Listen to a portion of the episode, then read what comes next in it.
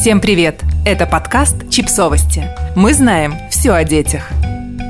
Девять важных вещей, которые дети должны услышать от родителей. Важные вещи, которые необходимо проговаривать в общении с ребенком и семьей. Будучи родителями, мы много чего говорим нашим детям.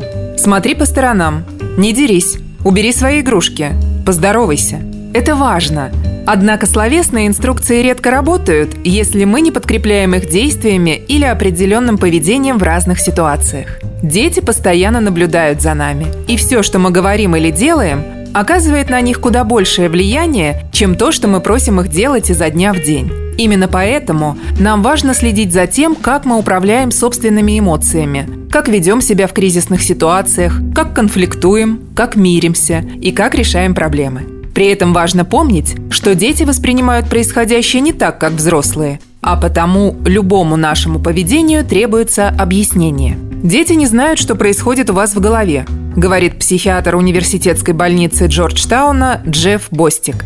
Он рекомендует родителям комментировать свое поведение, чтобы детям не приходилось самим догадываться и домысливать их действия. Для того, чтобы помочь нашим детям правильно интерпретировать различные ситуации и развить эмоциональный интеллект, нам важно изучить те ситуации, которые кажутся нам понятными без слов.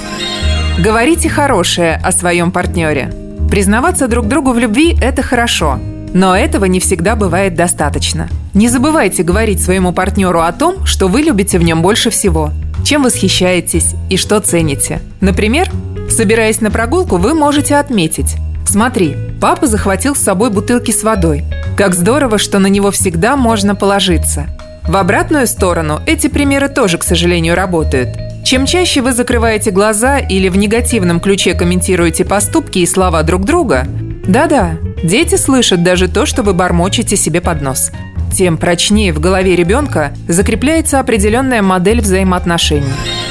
Признавайте ошибки и ищите решения – нет ничего постыдного в том, чтобы признаться, что вы где-то ошиблись или что-то не продумали. Взрослые не могут быть идеальными и знать абсолютно все. И это нормально. Устное признание родительского промаха «Упс, кажется, что-то я здесь не досмотрел» учит детей спокойнее относиться к собственным ошибкам. Следующий шаг, который должен следовать за неудачей, это попытка ее исправить, которую тоже лучше описать словами. Порассуждайте вслух, поговорите, что пошло не так, где вы допустили ошибку и что надо сделать для того, чтобы стало лучше. Даже если в моменте вас захлестнули эмоции, дайте себе несколько минут на то, чтобы успокоиться, а потом вернитесь к решению проблемы. Объясняйте свои эмоции. К сожалению, далеко не все взрослые способны анализировать то, что они чувствуют, не говоря уже о том, чтобы объяснять свои переживания детям. Однако никогда не поздно этому научиться. Когда вы начинаете объяснять ребенку свои поступки с точки зрения эмоций, я кричу, потому что устала, злюсь и расстраиваюсь из-за того, что ты испачкал мою одежду. Или я вздрогнул, потому что испугался машины, которая так быстро мимо нас промчалась. Вы получаете сразу двойную пользу. Вам будет проще контролировать свои эмоции в родительстве, а детям будет проще вас понимать и анализировать собственные переживания. Просите о помощи. В первую очередь это касается мужчин, которые привыкли считать свою способность справляться совсем самостоятельно ключевым достоинством. В реальности же умение просить о помощи является невероятно важным и позволяет предотвратить множество проблем в будущем. А потому Покажите ребенку личным примером, что нет ничего зазорного в том, чтобы обратиться за помощью и поддержкой к родственнику или другу, даже если помощь вам требуется совсем небольшая. Проявляйте эмпатию. Чтобы ребенок научился не только понимать собственные чувства, но и чувства других людей, ему важно видеть проявление эмпатии – Обсуждайте эмоции и переживания друг друга и пытайтесь понять, что испытывает ваш собеседник. Задавайте вопросы, проявляйте любопытство и выдвигайте предположения. Делитесь мыслями и наблюдениями. Смотри, это облако похоже на дедушкину машину. Неизвестно, поддержат ли вас ваши дети в ваших размышлениях или просто странно на вас посмотрят – но попробовать точно стоит. Когда вы рассказываете детям о том, что приходит вам на ум, о том, что вы знаете или видите, вы учите их смотреть на вещи другими глазами и показываете, что мир вокруг куда сложнее и интереснее, чем кажется.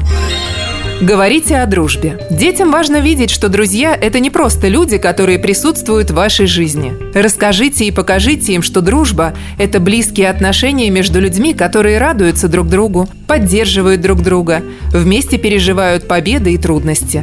Продемонстрируйте личным примером, что важно иметь крепкие и хорошие отношения за пределами семьи, а также как их сохранять и поддерживать. Описывайте процессы. Если вы собираетесь на пляж, всегда проще крикнуть «Все в машину!», но намного полезнее объяснить детям, что вы делали до этого. Привлеките детей к сборам и расскажите им, как вы готовитесь к семейной поездке. Сначала нам надо взять сумку. Положить в нее полотенце, воду, солнцезащитный крем. Так вы покажете, что ни один бытовой процесс не происходит сам собой – за каждым стоит конкретный человек и конкретные действия, а заодно получите помощников, которые вскоре научатся сами собирать сумку на пляж или для поездки на дачу. Извиняйтесь и признавайте свою вину. Все мы совершаем ошибки. Другое дело, когда мы пытаемся их исправить. Некоторые стремятся отделаться формальными извинениями, другие уходят в защиту и отказываются признавать свою вину. Ни то, ни другое не показывает детям хорошего примера того, как стоит решать конфликты с близкими людьми. А потому уделите особое внимание тому, как вы примиряетесь после ссоры с близкими. Подписывайтесь на подкаст, ставьте лайки и оставляйте комментарии. Ссылки на источники в описании к подкасту. До встречи!